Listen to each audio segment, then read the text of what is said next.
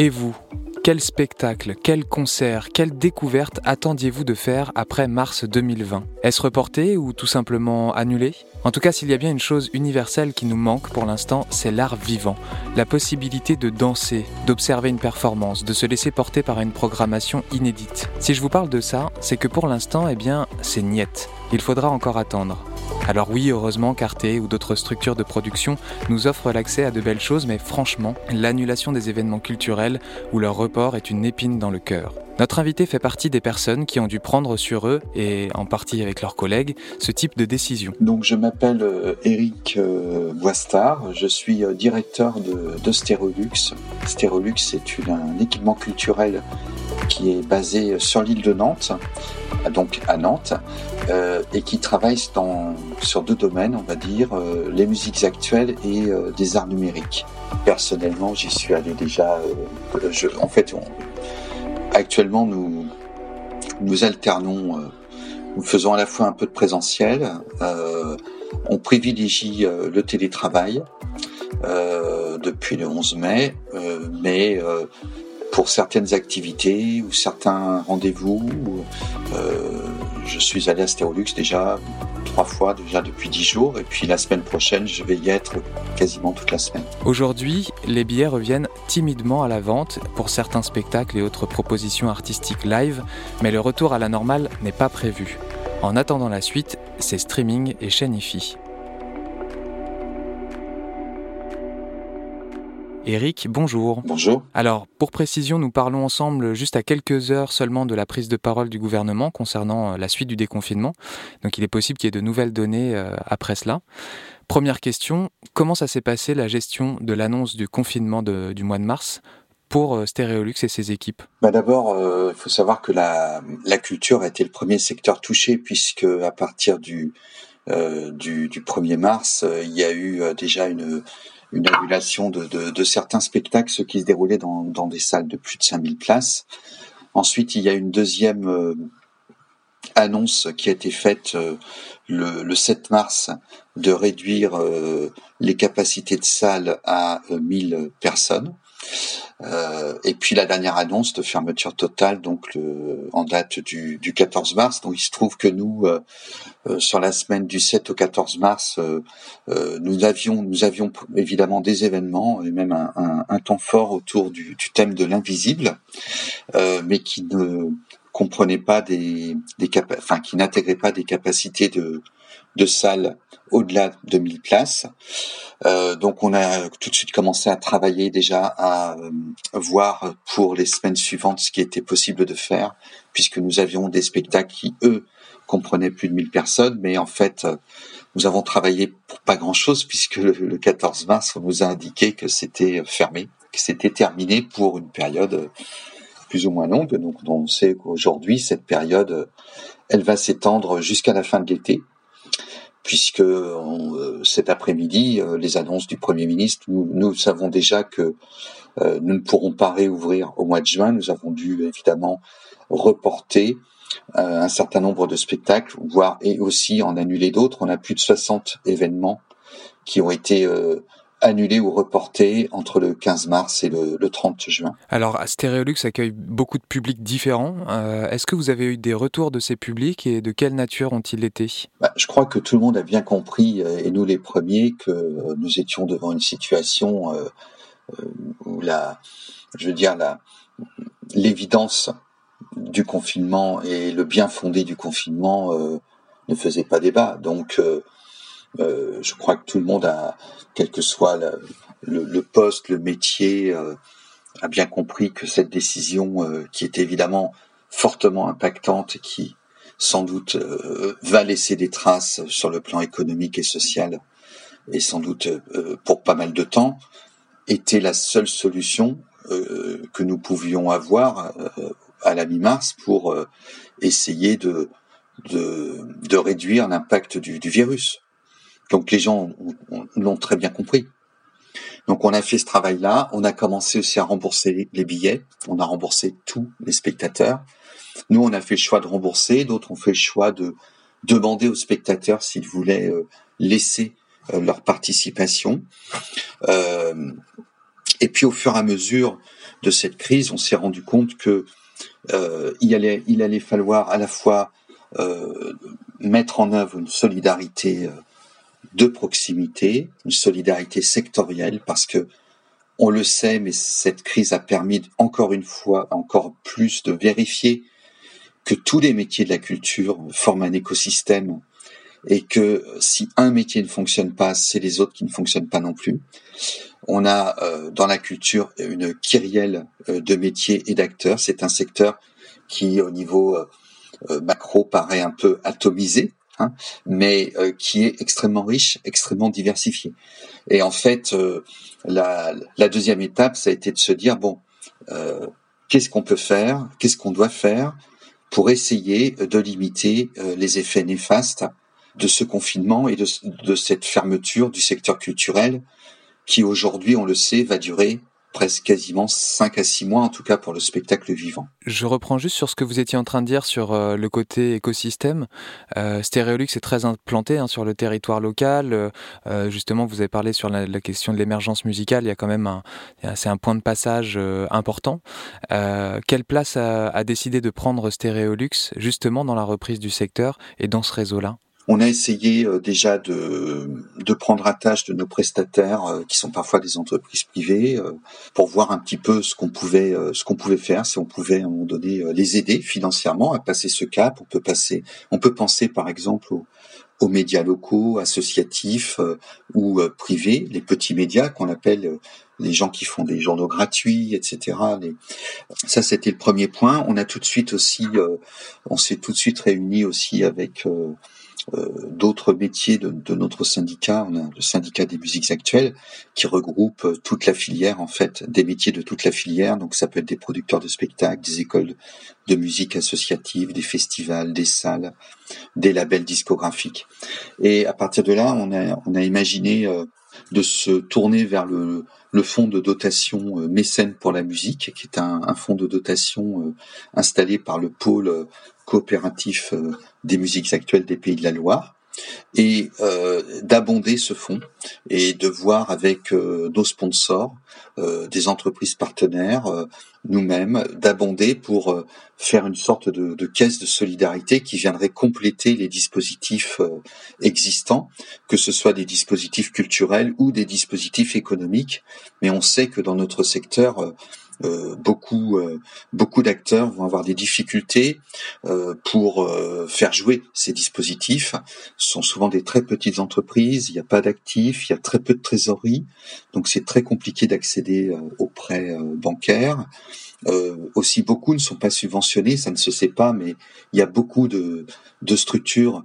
la grande grande majorité des structures ne reçoivent pas de subventions dans la culture. Donc c'était un petit peu cette solidarité, on va dire, euh, de proximité au niveau de la région. Donc on a monté ça avec euh, des scènes de musiques actuelles euh, de Angers, de Saint-Nazaire, de Laval, du Mans, de La Roche-sur-Yon, aussi des, des, festivals. Bon bref, on essaye de, de, de, de, lancer cette dynamique. On a eu aussi le soutien du, du Crédit Agricole qui a bien compris l'intérêt territorial de cette de cette de cette reprise. Et puis ensuite, on s'est avec la ville de Nantes, on, on s'est posé la question on avait un autre problème, enfin il existait un autre problème qui était que euh, des artistes qui devaient travailler pour préparer des spectacles, pour euh, répéter, pour euh, fabriquer en fait leur prochain spectacle, eh bien se trouvaient privés de, de répétition puisque le confinement a duré deux mois et que ils allaient se retrouver devant des, problèmes de planning très importants puisque les salles avaient déjà étaient déjà réservées pour d'autres artistes pour les mois de juin, juillet, etc. Au moment ça,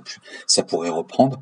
Et donc nous à on a on a décidé euh, deux choses. La première, c'est de euh, de s'orienter vers une programmation pour la rentrée qui sera une programmation très dirigée vers les artistes de notre région, les artistes locaux, les artistes régionaux, parce que c'est eux qu'on peut aider et qu'on doit aider. Et puis ensuite, euh, d'ouvrir nos espaces à partir de, de mardi 2 juin, euh, d'ouvrir nos espaces pour permettre à ces artistes de travailler, de préparer leur, leur futur spectacle. Et donc, euh, pour le mois de juin, on va avoir 51 jours de, de répétition puisqu'on a plusieurs salles qui vont qui vont tourner en même temps. Alors justement, vous étiez en train de mentionner aussi le modèle économique dans le modèle dans le monde culturel qui est euh, parfois très fragilisé. Euh, le, nombre d'acteurs justement est un peu une myriade.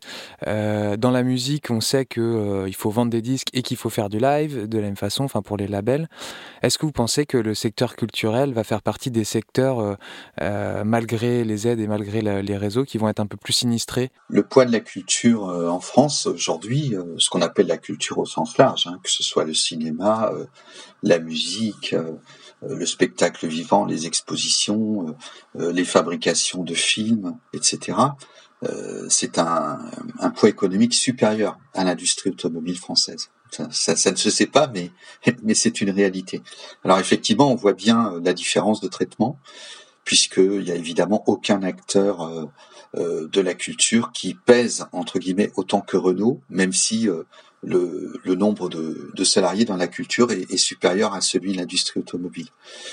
Évidemment que ça va être le secteur le plus touché puisque euh, de par la longueur en fait euh, de l'absence de, de pouvoir travailler, euh, donc on sait que dans certains secteurs il va peut-être y avoir une reprise très partielle, mais on sait que pour le spectacle vivant ça va être on va dire quasiment un été sans spectacle en dehors de peut-être quelques expériences euh, ou quelques euh, possibilités qui vont se faire jour, on sait que ça va représenter une infime, euh, une infime partie de ce qui était prévu et envisagé.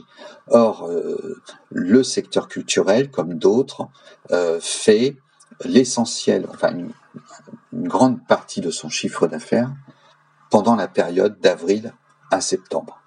Donc on est comparable à, d'autres, comme le tourisme par exemple. Là, le tourisme va pouvoir euh, réouvrir euh, en mode qu'on appelle souvent dégradé ou adapté. Mais nous, par contre, on sait que ça va être euh, comme la, plupart des, festivals, donc les festivals de musique actuels, ça représente une économie directe ou indirecte estimée aux alentours de, de 3 milliards d'euros. Ces festivals n'auront pas lieu, donc on sait que ça va être un, un manque à gagner, un manque pour l'économie, alors pour l'économie de la culture, mais pas seulement, qui est très très important. Est-ce que ça veut dire que, la, est-ce que le réseau dont vous parliez tout à l'heure euh, va avoir une importance même après l'été? La solidarité, elle doit s'exprimer, je pense, à partir des territoires. Et je pense qu'on a on a ici euh, la chance d'avoir euh, des collectivités locales, la ville, le département, la région, qui sont des collectivités pour qui la culture est importante. Et, je pense que le, euh, le redémarrage euh, ne se fera que si qu'à partir des territoires, c'est-à-dire que l'État pourra euh, peut-être soutenir telle ou telle institution ou, ce qui a été déjà le cas avec le, le chômage partiel quand même, hein, ou avec la décision qui a été prise de en direction des, des salariés dits intermittents. Euh, donc euh, l'État est là pour prendre euh, des décisions, on va dire au niveau national, mais le, redémarrage de l'activité, ça va partir des territoires et du local. C'est donc c'est pour nous l'enjeu des mois à venir, c'est permettre aux artistes locaux de travailler parce que on va avoir en 2021 un contre-coup, on va dire un coup de bambou, mais très fort, parce que euh, tout ce qui n'a pas pu être joué, les tournées qui ont été annulées, euh, les spectacles qui n'ont pas été créés, les festivals qui n'ont pas eu lieu, euh, vont faire qu'il va y avoir une vague de report sur l'année 2021. Et donc il va y avoir un trop plein de, de, propositions en 2021, donc énormément d'artistes qui ne vont pas pouvoir jouer non plus en 2021 parce que euh, les salles auront déjà un planning euh, plus que conséquent. Elles ne pourront pas euh, à la fois accueillir les spectacles qui n'ont pas pu être joués en 2020 et ce qui était prévu de sortir, de tourner en 2021. C'est le même problème pour les films. Hein. Je crois qu'on en parle actuellement dans l'industrie du cinéma. C'est le même problème pour les disques. donc ça veut dire que beaucoup d'artistes n'auront pas de possibilité de jeu parce que les salles ne seront pas en capacité de, euh, de faire deux spectacles par jour, parce que même le public peut-être ne, ne souhaite, ne pourra pas sortir cinq fois par semaine. Donc on, on, est, on, est, on pense que nous sommes partis pour une situation de crise d'au moins 18 mois, peut-être plus. Les deux dernières questions sont un peu plus euh, personnelles. Tout d'abord, euh, quelle émotion domine chez vous depuis, euh, depuis les premières annonces de début mars dans le monde culturel? Alors nous, on s'est trouvé devant une décision très compliquée à prendre, qui a été d'annuler le festival Scopitone, qui est un festival qui propose des expositions, des concerts, des ateliers, des conférences, et qui se déroule habituellement à partir du 12 septembre. Et on a, on a pris la décision euh, début avril de d'annuler cette édition euh, parce que on, voyait bien qu'on allait vers de, de, grandes difficultés à la fois présentes à l'époque pour travailler et être en communication avec des artistes et parce que l'ensemble de la planète était confiné et que tout le monde se posait les mêmes questions. C'est-à-dire à, à partir de quand pourrons-nous revoyager, pourrons-nous accueillir des artistes mexicains, des artistes russes, des artistes canadiens, des artistes coréens. Donc on a on a décidé de ne de ne pas faire euh, Scopitone. Euh, une fois donc c'est une décision très très compliquée qui remet en cause euh, d'autres projets, qui remet en cause beaucoup de choses.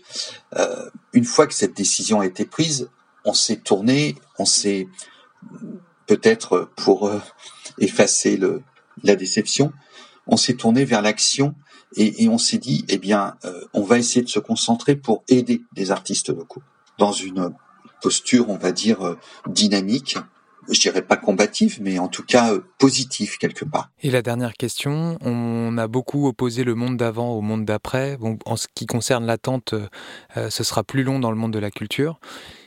Quel monde d'après, dans quel monde d'après vous aimeriez vivre, vous?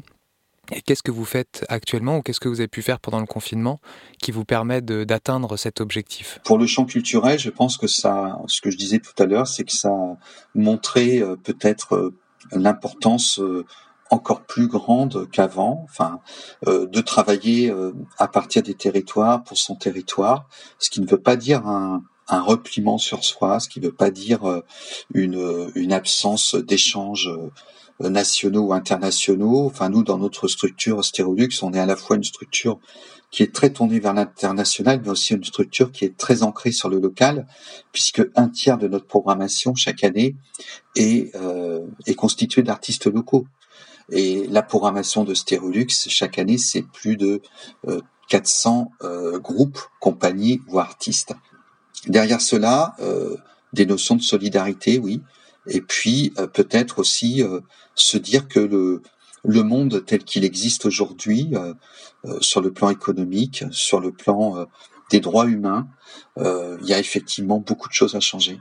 Il faudrait changer beaucoup de choses.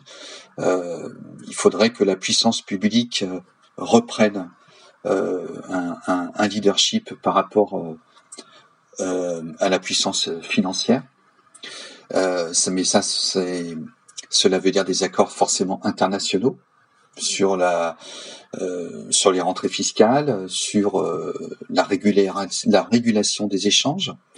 Euh, donc ça, c'est des choses évidemment qui sont à des niveaux assez éloignés de, de ce qu'on peut vivre au quotidien. Donc le, le, le quotidien, c'est essayer à notre niveau de mettre en principe cela, c'est-à-dire de peut-être plus regarder encore que nous le faisons les autres acteurs de la filière, s'adresser encore plus que ce que nous faisons euh, aux personnes qui sont euh, parfois éloignées de l'offre culturelle, et puis essayer d'infuser, comme d'autres le font d'ailleurs, peut-être les différentes strates de la société pour qu'un jour, évidemment, ben, il y ait un tel, on va dire une telle dynamique, une large dynamique qui fasse que effectivement les décideurs euh, soit en mesure de porter euh, ce, ce nouveau monde. Merci beaucoup Eric pour votre témoignage. Merci à toutes celles et ceux qui euh, ont écouté cet épisode.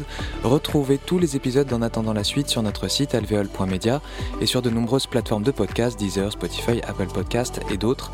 Merci aux équipes d'Alveol et Podcast Taylor pour avoir rendu possible cet échange, à Audioswell à l'illustration sonore et Maxime Dervé à son illustration visuelle.